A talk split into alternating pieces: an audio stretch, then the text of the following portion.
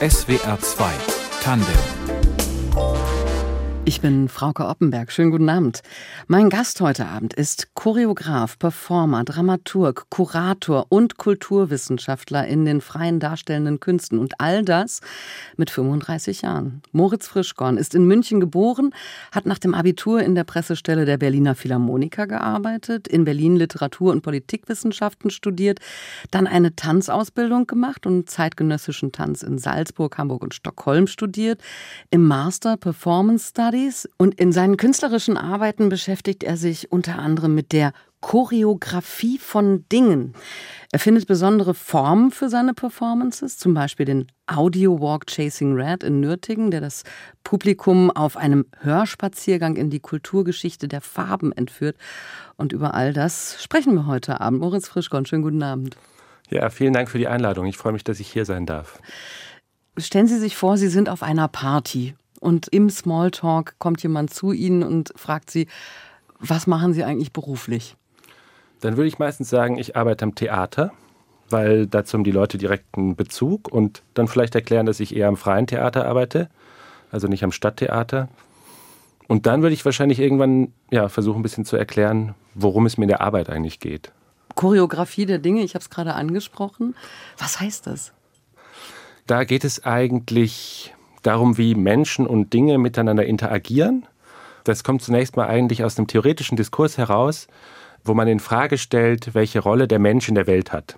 Also während wir klassischerweise in der Subjektphilosophie, die wir sozusagen in Europa kennen, seit dem 18. Jahrhundert davon ausgehen, dass nur der Mensch mit Handlungsmacht ausgestattet ist, also dass nur der Mensch gestalten kann, weil er intentional in der Welt agiert und alles andere, Tiere, Pflanzen und Objekte eigentlich nur passiv sind und von uns deshalb immer gestaltet werden, gibt es einen philosophischen, sozialwissenschaftlichen Diskurs ungefähr seit den 80er Jahren, würde ich sagen, der versucht immer deutlicher zu machen, wie wir eigentlich von ganz viel anderen uns umgebenden Wesen abhängig sind.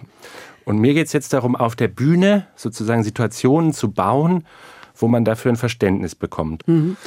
Jetzt verstehe ich die Choreografie der Dinge. Das ist ein Stück von Ihnen aus dem Jahr 2015, Barricades and Dances. Ganz genau, genau. ja. Auch ein Werk von Ihnen und wir wollen ja über ganz viele Werke von Ihnen sprechen, unter anderem auch über die eine Ihrer jüngsten Arbeiten. Das ist ein Audio Walk, Chasing Red in Nürtingen. Äh, darum soll es gleich gehen, hier in SWR 2 Tandem und äh, natürlich auch über Ihr sehr ereignisreiches Leben. Moritz Frischkorn ist heute Abend mein Gast. Kunst vermuten wir zuallererst in Museen und Galerien. Aber Kunst ist auch um uns herum, sozusagen in der freien Wildbahn.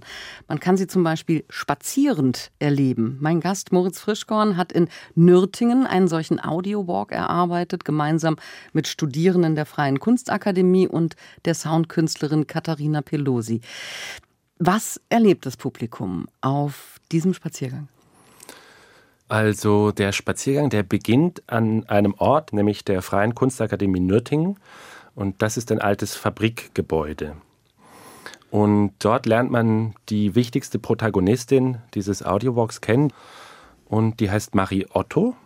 Ja, sie erzählt auch direkt, dass sie eine der Töchter des Gründungsindustriellen dieser Fabrik ist. Man wird also in die Vergangenheit mitgenommen, ungefähr in die Mitte des 19. Jahrhunderts. Und Marie Otto, die lädt auf einen Spaziergang ein durch die Stadt Nürtingen. Da läuft man erstmal am Neckar entlang ja, und erzählt etwas aus ihrem Leben. Und, und gibt also quasi auch Anweisungen, wo man lang zu laufen hat? Genau, das war so ein wichtiger Teil des Arbeitsprozesses, dass wir also alle Textpassagen und alle Musikpassagen genau an den Spaziergang angepasst haben. Es gibt zwar ein Leaflet, wo die Karte einmal abgebildet ist, also die, die Route, die man da abläuft, aber eigentlich funktioniert dieser Hörspaziergang so, dass man sich ganz aufs Hören konzentrieren kann und dass Mariotto quasi magischerweise immer weiß, wo man sich befindet und äh, einen dann weiterführen kann. Sie war Farbforscherin. Was hat sie erforscht? Sie hat etwas erforscht, in dem Fall, was mich auch sehr interessiert, nämlich die Frage, wo Farben eigentlich herkommen. Ich habe mich in meiner künstlerischen Praxis eigentlich an, also sozusagen anschließend an die Frage, was ist denn eine Choreografie der Dinge, ganz viel mit dem Thema der Logistik beschäftigt. Das liegt auch daran, dass ich lange Zeit in Hamburg gelebt habe. Und Hamburg ist ja diese wichtige Hafenstadt, wo man auch den Hafen immer sehen kann. Und dieses Thema, das habe ich in Nürtingen sozusagen auf den Bereich der Farben übertragen. Was hat denn Logistik mit Farben zu tun? Naja, erstmal eigentlich nichts oder sozusagen nicht mehr als das, was Logistik mit unserem Leben immer zu tun hat. Aber ich habe mich eigentlich gefragt, was für Lieferketten stecken hinter einzelnen Pigmenten. Also der Ausgangspunkt dieser Recherche, das war eben dieses Gebäude der Freien Kunstakademie Nürtingen, wo diese Textilfabrik drin war, eine Baumwollspinnerei. Und da wurde Stoff hergestellt, Fäden, in einem Farbton, den man türkisch-rot nennt. Mhm. Und das türkisch-rot, also das hatte mir der Kurator, der mich eingeladen hat, Julian Warner, eben erzählt. Guck mal, da ist diese Fabrik, da ist heute eine Kunstakademie und da wurde eben in einem Farbton namens türkisch-rot gefärbt. Und ich wusste darüber eigentlich nichts. Das ist ein Farbton, den man heute auch nicht mehr kennt, der aber eben sozusagen diesen Ländercode im Namen trägt und gleich so ein bisschen orientalistisch daherkommt. Also was soll das sein? Ein türkisches Rot, aber man hat so eine Vorstellung. Und, und daher auch der Titel Chasing Red. Genau. Mhm. Also die ist sozusagen auf der Suche nach diesem Rot. Marie Otto ist eine historische Person, die hat es gegeben, aber über diese Person existieren eigentlich keine Zeugnisse. Das also, heißt, Sie haben sehr viel auch fiktional arbeiten müssen. Genau, ich habe sehr viel fiktional gearbeitet, weil was mich interessiert hat in Bezug auf diese Fabrik und Nürtingen und das 19. Jahrhundert ist, dass da eigentlich nur Männer zur Sprache kommen und auch nur Männer erinnert werden. Frauen nicht. Also Marie Otto, von der gibt es wenig. Sie haben sie dann fiktional, aber an historischen äh, Gegebenheiten dann wieder zum Leben erweckt. Und wir hören mal rein in das, was Ihr Publikum beim Spaziergang durch Nürtingen zu hören bekommt. Das hier ist ein Ausschnitt aus dem Audio-Walk Chasing Red. Marie, dein Vater bringt mich um. Er hat mich nicht gesehen, August. Bitte, erklär es mir noch einmal. Aber du kennst es doch. Da in der Mitte des Raums bewegt sich die Eisenstange auf und ab. Die bringt die Wasserkraft vom Fluss in die Fabrik. Von dort übertragen Metallräder die Bewegung auf die beiden großen Spinnmaschinen. Und daran drehen sich die Spindeln. Wie kleine Wolken aus Baumwolle. August, wie werden die Wolken rot? Marie, raus hier. Türkisch Rot, das Rot meiner Familie. Kein Rot leuchtet so sehr wie dieses. Mein Leben lang habe ich mich danach gesehnt. Ich wollte es sehen können. Es unter die Leute bringen.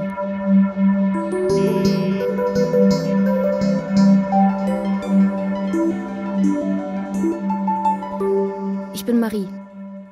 Marie Otto, die zweitjüngste Tochter des Fabrikbesitzers.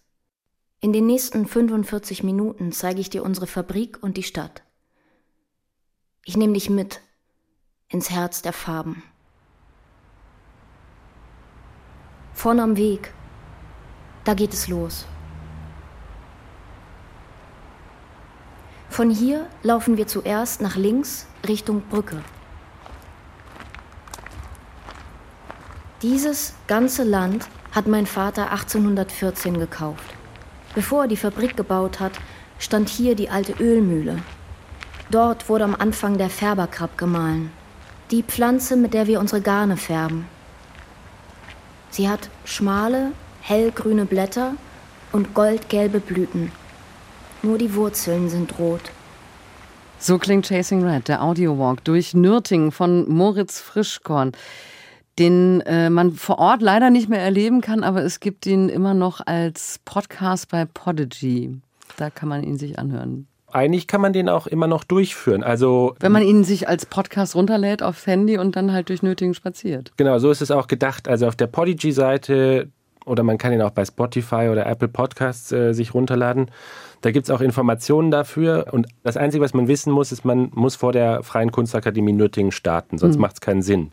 Wie sind Sie eigentlich auf dieses Thema gekommen? Weil Sie leben in Berlin, sind in München geboren, haben in Hamburg gelebt. Also Nürtingen liegt jetzt gerade nicht vor der Haustür. Dafür bin ich eingeladen worden von einem Kurator, Julian Warner heißt der. Den habe ich kennengelernt in München auf einer wissenschaftlichen Konferenz und da habe ich über meine Arbeit im Hamburger Hafen ähm, gesprochen damals. Der wusste, dass ich mich mit Logistik beschäftige. Seine Aufgabe war, ein Festival für die Kulturregion Stuttgart zu kuratieren. und er wollte sich gerne mit der Zukunft der Arbeit beschäftigen. Und dann hat er mich gefragt, es gibt diesen Ort, weil das Festival der Kulturregion Stuttgart, das ist so an unterschiedliche Gemeinden und Städte rund um Stuttgart verteilt. Und er hat Orte ausgewählt und äh, hat mich eingeladen, für diesen Ort mhm. was zu entwickeln. Das ist ja nicht der erste Audio-Walk, den Sie gemacht haben. Was reizt Sie an dieser Form der Darstellung, der Performance? Naja, das hatte erstmal was damit zu tun, dass man während der Corona-Zeit die eigene Praxis, die ja normalerweise auf der Bühne stattfindet, dass man die ein bisschen anders denken musste. Also das war auch ein bisschen aus den Umständen geboren. Der erste Audiowalk, den ich gemacht habe, da habe ich mich mit einem Text der Autorin Marion Poschmann beschäftigt. Das war 2020, die Bäume. Genau, Laubwerk heißt der Text von ähm, Marion Poschmann und der Hörspaziergang heißt Die Anziehungskraft der Bäume. Und das war eine Einladung damals. Also da ist der Musanturm, eine Kuratorin des Musanturms, auf mich zugetreten. In Frankfurt. Hat, ja, genau. Und hat gesagt, möchtest du da nicht was entwickeln? Also die äußeren Umstände, die kamen mit meiner eigenen Entwicklung als Künstler zusammen, weil ich festgestellt habe, Sie haben das ja am Anfang erzählt, ich habe Literaturwissenschaft studiert vor, weiß ich nicht, 15 Jahren in der eigenen Praxis, die eine Weile lang sehr stark choreografisch war, also wo es dann immer darum ging, auf der Bühne was zu machen, mit Tänzerinnen was zu machen, dass ich eigentlich wahnsinnig Lust habe zu schreiben. Moritz Frischkorn ist heute Abend mein Gast. Ähm, Sie sind Choreograf, Performancekünstler, Kurator, Dramaturg, Kulturwissenschaftler und wir haben ja gerade auch über den Audiowalk Chasing Red gesprochen, auch den anderen, die Anziehungskraft der Bäume angesprochen. Welche Rückmeldung von Ihrem Publikum haben Sie eigentlich bekommen auf diese doch noch immer sehr ungewöhnliche Art der Performance?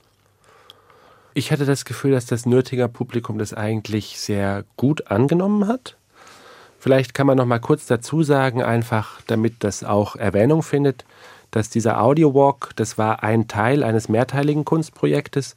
Und was für mich auch sehr schön war, ich habe mit Studierenden der FKN zusammengearbeitet und die haben sich dann in ihren je eigenen Arbeiten auch mit bestimmten Lieferketten von Pigmenten beschäftigt. Und ich glaube, was die Leute daran interessiert hat, ist, dass das Thema erstmal so ein bisschen, wie soll man sagen, komplex oder kompliziert daherkommt und dass wir das aber geschafft haben, das zu vermitteln. Und die Frage, die da für uns dahinter stand, das war eben, wenn man so Farben sieht und darauf eine unmittelbare körperliche Reaktion hat, also wenn es eigentlich darum geht, dass sozusagen unsere Farbwahrnehmung uns zunächst mal als etwas ganz Natürliches, Intuitives erscheint, was hat das denn eigentlich mit den Produktionsbedingungen dieser Farbe zu tun? Und ich habe immer das Beispiel eines Purpurmantels gegeben im antiken Rom, weil das durften damals nur die Senatoren oder die Kaiser tragen. Und meine Vorstellung war immer, dass wenn man also sozusagen eine mächtige Person sieht, dann hat man vielleicht auch Angst. Und diese körperliche Reaktion, die man unmittelbar in dem Moment empfindet, die hat meinem Verständnis nach etwas damit zu tun, dass das Purpur der Farbton dieser Mäntel, dass das so selten war. Und so selten war es unter anderem auch deshalb, weil es eben nur auf der anderen Seite des Mittelmeeres von den Phöniziern hergestellt wurde, indem man eine Meeresschnecke nimmt und da einzelne Tropfen sozusagen dieser Farbe hinauspresst. Und was dieser Vorgang des Herstellens der Farbe und der Lieferketten mit unserem Empfinden zu tun hat. Das war das, was mich interessiert das hat. Das ist sehr komplex. Es sind mehrere Ebenen, die Sie da behandeln. Und das erfordert ja auch eine unglaubliche Recherche. Also woher kommt diese Farbe? Also mir war das neu, dass sie aus irgendwelchen Tieren ausgedrückt wird. Wie gehen Sie daran an diese Recherchearbeit? Na, das macht mir Spaß eigentlich. Und das fällt mir auch nicht schwer. Ich meine, das habe ich auch gelernt. Also, und daher komme ich auch. Und das ist, glaube ich, auch ein bisschen mein, meine Art, Kunst zu machen. Also es gibt ja ganz unterschiedliche Arten, Kunst zu machen. Aber, aber gehen, gehen, Sie dann richtig in die Archive, in die Bibliotheken und stöbern nach? Oder? Genau, also da habe ich mir richtig so Bücher reingekloppt halt. Also ich war sowohl in Nürtingen im Archiv, um dann möglichst viel über diese Fabrik da herauszufinden, aber ich habe auch versucht, etwas über die Kulturgeschichte der Farbe zu lernen und habe dann versucht, mir dieses Thema aus meinem eigenen Interesse und aus meiner eigenen künstlerischen Praxis her anzueignen und habe das auch an die Studierenden weitergegeben. Und was ich mir erhoffe, ist, also dass man diesen Hörspaziergang hört und da erstmal eine schöne, interessante Erfahrung hat und dass aber etwas von dieser Reflexion und Recherche und von den Fragen die sich mir stellen, dass sich die darüber eigentlich spielerisch vermitteln und dass man nachher dann darüber auch ins Gespräch kommen kann. Also mir geht es oft darum, eigentlich Gespräche herzustellen mit der eigenen Kunst. Aber mich hat schon ein bisschen gewundert, dass Sie so sehr recherchieren und so sehr in ja auch Bücher und Theorien abtauchen, weil Sie kommen ja vom Tanz. Das ist ja was sehr körperliches, aktives, was weniger damit zu tun hat, sich in Büchern zu vergraben. Also an der Stelle bin ich wie so ein bisschen, äh, wie würde man das sagen? Ich habe eine, also ein bisschen schizophren oder ich habe so, so sozusagen mehrere Seiten. Aber da zeigt sich, denke ich, schon, ja, da zeigt sich ein Teil meiner Persönlichkeit, der dann wiederum Ausdruck findet in der Kunst. Und also meine Tanzausbildung und meine tänzerische Ausbildung, die war für mich persönlich super wichtig. Die war auch für meine künstlerische Praxis lange Zeit sehr wichtig. Aber ich merke auch, dass ich mich davon mehr und mehr entferne. Und ja, jetzt habe ich das Gefühl, das mache ich jetzt so zehn Jahre. Jetzt bin ich so einmal durch so einen ersten Bogen durch und weiß auch nicht genau, was der nächste bringt. Aber zu diesem Recherchieren und auch zu dem ja sozusagen Durchdenken mit Hilfe von wissenschaftlicher Literatur von gesellschaftspolitischen Fragestellungen, da kehre ich irgendwie immer wieder hinzu zurück. Aber auch ihre Choreografien und Performances vor den Audio-Walks waren ja auch immer irgendwie, hatten eine soziale und politische Dimension. Genau. Ich würde auch sagen, dass das für den Arbeitsbereich, in dem ich mich aufhalte, also für konzeptuelle, sozusagen darstellende Kunst, ähm, oder freie darstellende Kunst, dass das eigentlich da recht normal ist, also dass das ein bisschen wie zum Standard geworden ist, dass man sich nicht mehr nur von der eigenen vermeintlich genialen künstlerischen Intuition leiten lässt. Also gibt es ein Künstlerbild, was so mit männlichen Regiegöttern vielleicht assoziiert ist, was Gott sei Dank nach und nach auseinandergenommen wird. Und ich habe eben auch in meiner Ausbildung gelernt, mir die eigene künstlerische Praxis auch dadurch zu erarbeiten, dass ich mich frage, ja, was bedeuten Bewegungen? Wer darf sich auf der Bühne bewegen, wer nicht? Woher kommt unsere Vorstellung von dem, was eine schöne Bewegung ist? Und immer die Frage, aha, also wenn da so Ballettkörper auf der Bühne eben so perfekte Bewegungen ausführen, mit welcher gesellschaftlichen Realität ist das eigentlich verbunden und für wen ist das und so weiter und so fort. Und also das ist immer ein interdisziplinäres Arbeiten. Sie sind da kein Purist und sagen, das ist Tanz, das ist Performance, das ist jetzt wissenschaftliches Arbeiten, das fließt alles ineinander. Ja, also in meinem Fall hat es irgendwie sehr gut funktioniert. Also das auch, also mein literaturwissenschaftliches Studium und dann hatte ich da so einen Bruch, wo ich dann angefangen habe zu tanzen und eine Weile lang war ich mir irgendwie sicher, ich möchte gerne Tänzer werden und Choreograf werden und hatte auch eine bestimmte Vorstellung davon, was das ist. Die hat sich aber nie eingelöst. Also dann habe ich da wieder Umwege genommen. Aber mh, mm, in meiner eigenen Praxis war das immer ganz schön, dass sich theoretische Fragen und künstlerische Fragen so miteinander verbunden haben. Kommen wir nochmal zu einer anderen Performance-Installation von Ihnen aus dem Jahr 2020, The Great Report. Da ging es um Logistik, auch als Warenchoreografie. Können Sie erklären, was das für ein, für ein Projekt war? Ähm, ist ein komplexe, eine genau. komplexe genau. Was mich damals auch. interessiert hat, ist eigentlich, dass ich eben in Hamburg gelebt habe. Also für Hamburger Innen spielt der Hafen so eine große Rolle. Den sieht man die ganze Zeit, aber man versteht eigentlich nicht so gut, was da passiert. Also, weil da kommen diese ganzen Containerschiffe an, aber man kann in die Container nicht reinschauen. Und dann hat mich eine Kollegin eingeladen, mit ihr im Hafen zu arbeiten. Das waren mehrere künstlerische Projekte, wo wir versucht haben, einen alternativen Hafen aufzubauen. Und sie hat mir eben davon erzählt, dass sich die Logistiker manchmal als Choreografen bezeichnen auch. Also da gibt es so eine Werbung von UPS, von so einem großen Logistikkonzern im amerikanischen. Und da geht es darum, dass äh, die Logistik wie ein unendlich komplexes Ballett ist. Und ich glaubte damals verstanden zu haben, dass dieses Ballett, also diese ganzen Warenbewegungen rund um den Planeten, die alle im Supermarkt enden, wo ich dann mein Elektrogerät kaufen kann oder mir eine tolle Kiwi kaufen kann, dass eigentlich die mir ganz viel darüber erzählen, wer ich selbst bin. Und das war die Grundfrage in diesem Projekt. Und die hat mich also dann unter anderem in den Libanon gebracht und nach Nigeria gebracht und auf die Insel Kreta. Und ich habe mit ganz vielen unterschiedlichen Leuten zusammengearbeitet. Und immer ging es darum, sozusagen mein eigenes Privileg und die Tatsache, dass ich ein sicheres, versichertes, äh, wohl situiertes, gutbürgerliches, einigermaßen gutbürgerliches Leben in Deutschland leben kann. Was hat diese Tatsache eigentlich mit Orten zu tun, an die ich erstmal gar nicht denke, die aber für meinen Lebenswandel eigentlich hm. mit ausschlaggebend sind. Wir haben viel über Ihre künstlerischen Arbeiten und Ihre Inspirationen gesprochen und ähm, ich habe so das Gefühl, Sie sind ein rastloser Mensch, kann man das sagen? Immer auf der Suche nach neuen Formen, nach neuen Eingebungen, nach neuen Informationen. Ich, ja, ich glaube, das ist ein bisschen richtig, obwohl ich das lieber verneinen würde. Und ich würde lieber sagen, dass ich neugierig bin. Aber ich glaube, eine gewisse Rastlosigkeit, ja, die ist auch Teil von mir. Dann könnte man sich wieder fragen, wo die so herkommt, aber das führt vielleicht ein bisschen weit. Wie war denn das in Ihrer Jugend und Kindheit? Wie, welche Rolle hat Kunst da gespielt? Na, eigentlich würde ich sagen, so ganz normal bis bisschen mehr.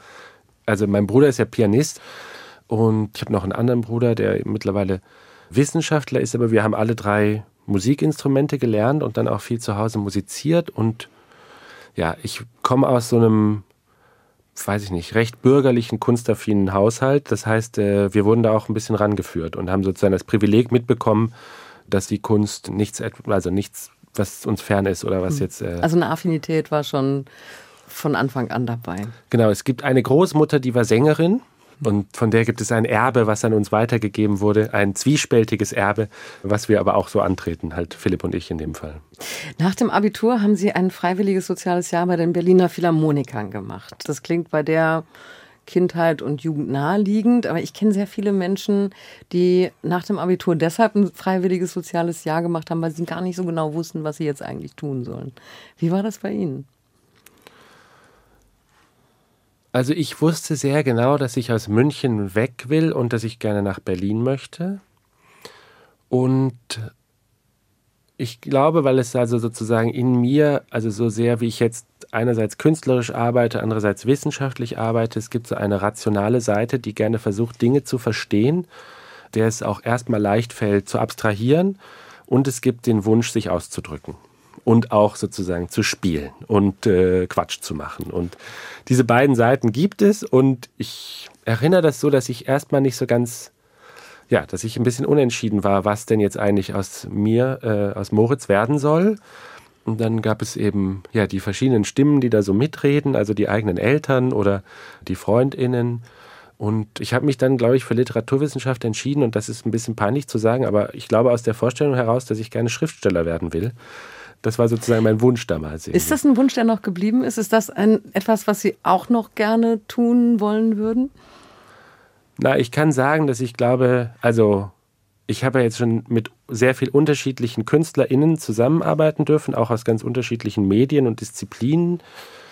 Und in dem Maße, wie ich mich selbst immer besser kennenlerne, dass ich immer wieder zurückkehre zur Sprache und das eigentlich sozusagen die Kunstform, die mir schon am nächsten ist, eigentlich die Literatur ist. Mhm. Obwohl ich auch ja, so immer viel am Theater gearbeitet habe, obwohl ich auch sehr kinoaffin bin und eben diese, ja, diese, weiß ich nicht, halbgare Ausbildung äh, am Cello erhalten habe oder auch, also ganz okay und schön auf jeden Fall für mich, aber Sprache ist mir irgendwie wichtig. Mhm. Weil das klingt ja auf den ersten Blick so, als wären Sie erstmal falsch abgebogen, Literatur und Politikwissenschaften und dann den Tanz entdeckt. Das ist jetzt trotzdem ein Studium, das wieder in ihre künstlerische Arbeit einfließt. Also das ist gar nicht so weit voneinander entfernt. Genau. Also als ich Literaturwissenschaft studiert habe, damals bin ich für ein Jahr nach Paris gegangen und äh, da habe ich angefangen eigentlich so richtig zu tanzen. Also da konnte man im Unisport Kurse in zeitgenössischem Tanz belegen bei einer wunderbaren Frau, die hieß Françoise Imbert im 11. Arrondissement in Paris und das war so ein Industriegebäude und da ist man dann so reinmarschiert und die hat einem zeitgenössischen Tanz beigebracht. Und damals kam mir das, weil ich sozusagen eigentlich den Wunsch hatte, mich mit meinem eigenen Körper stärker auseinanderzusetzen, wie eine große Abzweigung vor, wie was ganz, ganz Neues. Und ich hatte aber den Wunsch, dem total nachzugehen und dachte, ja, also dieses ganze intellektuelle Nachdenken, die ganzen Theorien, die lasse ich jetzt hinter mir. Und jetzt, 15 äh, Jahre später, bin ich eigentlich wieder an einem Punkt angekommen, wo das viel wichtiger wird und also ja, wo ich auch große Lust habe und das werde ich auch in nächster Zeit mehr tun, dramaturgisch zu arbeiten. Und da ist so genau diese, ja, die, die Verknüpfung oder die Schnittstelle auch. Aber der Schritt von einem Tanzkurs am Unisport, auch wenn der in Paris war, hin zum Studium des Tanzes. Das ist nochmal ein, ein größerer Schritt. Wie kam es dazu? In dem Fall war es einfach eine Mischung aus meinem unbedingten Wunsch, das zu tun, und der Tatsache, dass ich Teil eines äh, sozialen Milieubildens was mir das auch ermöglicht hat. Also ich habe dann festgestellt, ich habe dann immer mehr Tanzkurse da gemacht und bin dann nach Berlin zurückgekehrt und habe eine einjährige sogenannte Vorausbildung in zeitgenössischem Tanz gemacht an der Tanzfabrik in Berlin und wusste sozusagen, ich möchte das unbedingt ausprobieren, das zu meinem Beruf zu machen und hatte das Glück, dass ich sozusagen so unterstützt bin von, gewesen bin von meiner Familie, dass das auch möglich war, weil das war eine private Ausbildung, die ich da zwei Jahre gemacht habe. Und dann war ich da in Salzburg und an einer privaten Tanzschule, wo man von morgens 9 Uhr bis nachmittags um 18 Uhr den ganzen Tag immer getanzt hat. Also morgens hatte man da Ballett und dann mh, mm, Yoga und zeitgenössischen Tanz und nachmittags irgendwelche Workshops. Und ein Jahr fand ich das auch wirklich richtig fantastisch. Also da habe ich mich nochmal ganz anders kennengelernt. Ich war ein bisschen älter als die meisten meiner Mitstudierenden. Wir sind immer in so eine kroatische Kneipe gegangen nach der Schule und der Barbesitzer, der hat mich immer den Professor genannt, weil ich damals schon so eine ähnliche Hornbrille abends trug. Und hat immer der Professor und ähm, also der hat schon gespürt, dass es diese andere Seite in mir gab. Und dann habe ich festgestellt, nach anderthalb Jahren dort, dass ich das auch einfach sehr vermisse, mich mit anderen Leuten auf einer intellektuellen, sprachlichen Ebene über die Kunst, die wir so machen, auseinanderzusetzen, obwohl das mit den Mitstudierenden eigentlich eh gut ging. Aber das wurde in der Schule überhaupt nicht gefördert. Aber Sie brauchen beides. Ich brauche irgendwie beides, glaube ich, ja. Und ich habe auch festgestellt, dass meine Stärke ist schon, glaube ich, zu erzählen eigentlich oder zu reden und auch mit anderen Leuten darüber zu reden, wieso man das tut, was man tut und im besten Fall Geschichten zu finden, ob jetzt auf der Theaterbühne oder bei so einem Hörspaziergang oder auch mal eine Ausstellung, die versuchen etwas über den Zustand unserer Welt und die Ungerechtigkeit da drin und das eigene Empfinden dieser Ungerechtigkeit zu vermitteln an ein Publikum. Es ähm, folgten nach Salzburg, nach der Ausbildung in Salzburg, dann Hamburg, da haben wir doch schon drüber gesprochen. Sie waren in Stockholm auch eine Zeit, leben jetzt in Berlin. Scheint mir, dass Sie sowieso sehr viel unterwegs sind. Fühlen Sie sich in Berlin zu Hause? Gibt es etwas, was Sie zu Hause nennen? Ja, also ich fühle mich hier zu Hause. Das ist ja auch die Stadt, in die ich äh, nach meiner Schulzeit gezogen unbedingt bin. wollten, ja. Ja, genau. Da wollte ich unbedingt hier hin. Und es ist eigentlich ganz schön, weil viele der engen freundschaftlichen Beziehungen, die damals entstanden sind, also teilweise haben die sich bis heute gehalten. Viele meiner Mitstudierenden, mit denen ich heute eng befreundet bin, die sind dann auch woanders hingegangen und viele sind aber auch wieder zurückgekehrt, sodass ich äh, das Gefühl habe, also für mich ist die Stadt deshalb Heimat, weil die Menschen, die mir am wichtigsten sind, hier auch leben. Aber in dem Punkt sind Sie dann nicht rastlos. Um nochmal auf die Anfangsfrage zurückzukommen. Genau, also die machen dann manchmal ein bisschen Witze über mich, dass es schwierig ist, mich zu sehen, weil ich viel unterwegs bin oder sowas. Und ich beschwere mich dann auch, obwohl ich es eigentlich toll finde, über sozusagen das ständige Unterwegssein. Aber eigentlich ist ja Reisen dürfen, finde ich schon ein sehr großes Privileg. Und wenn man das, also ich versuche das jetzt ein bisschen besser zu balancieren. Ja, aber Sie kommen auch immer wieder zurück nach Hamburg. Da arbeiten Sie gerade an Ihrer aktuellen Performance. Auch wieder ein Audio-Walk. Und darüber sprechen wir gleich. Hier weiter in SWR 2 Tandem. Tanz, Performance, visuelle, aber auch hörbare, erfahrbare Kunst. Die Grenzen sind fließend bei meinem heutigen Gast, Moritz Frischkorn. Und Ihr neuestes Projekt, ja, ist auch wieder so ein fließendes. Das heißt Park Fiction. Worum geht's da? Also der Titel, der hat sich mittlerweile und auch verändert. Sie, der hat sich schon wieder verändert. Wir haben das jetzt Port Fiction genannt. Ah. Auch weil es in Hamburg einen Ort gibt, der heißt Park Fiction und mit dem wollen wir nicht in Konkurrenz treten. In diesem Projekt geht es um das Verhältnis der Hafenstädte Hamburg und Beirut. Und das Projekt, das basiert einerseits auf einer schon länger dauernden Zusammenarbeit mit einer libanesischen Soundkünstlerin, die heißt Nur Sokon. Und der Anlass dieses Projektes war die Tatsache, dass der Hafen in Beirut im August 2020 von einer massiven Explosion zerstört wurde und dass die Stadt Hamburg in der Folge einen Vorschlag gemacht hat, wie man den Hafen dort wieder aufbauen könnte. Mhm. Und diese Tatsache, dass die beiden Städte durch diesen Vorschlag miteinander verknüpft sind obwohl, auch durch die Warenströme miteinander verknüpft genau, sind. durch die Warenströme eh, dann ist es auch so, dass es schon auch sozusagen vor der Explosion, ich glaube seit den 90er Jahren, alte Hafenkräne aus Hamburg gibt, die in Beirut im Hafen benutzt werden. Ah. Es gibt ja auch unterschiedliche Migrationsbewegungen, die die beiden Orte miteinander verbinden. Und dieses Projekt, dann haben wir noch weitere KünstlerInnen eingeladen, also die Fotografin Miriam Boulos, ein Schriftsteller Ibrahim Neme aus dem Libanon, einen deutsch-libanesischen Filmer, der heißt Ziska und einen Fotografen Robin Hinsch, mit dem ich schon in Nigeria zusammengearbeitet habe. Und eigentlich geht es in dem Projekt eben um unsere persönliche Beziehung zum Hafen, aber auch um die Frage, ja, was verbindet diese beiden Hafenstädte miteinander? Wie können wir von Hamburg aus auf Beirut blicken? Und können wir innerhalb des Projektes auch einen Raum bieten, um Zeuginnen zu Wort kommen zu lassen, die von der Explosion betroffen waren. Sie haben gerade sehr viele Namen genannt, aber es waren sicherlich noch nicht mal alle, die in dem Team mitarbeiten. Wie wichtig ist Ihnen die Zusammenarbeit mit anderen, der Austausch?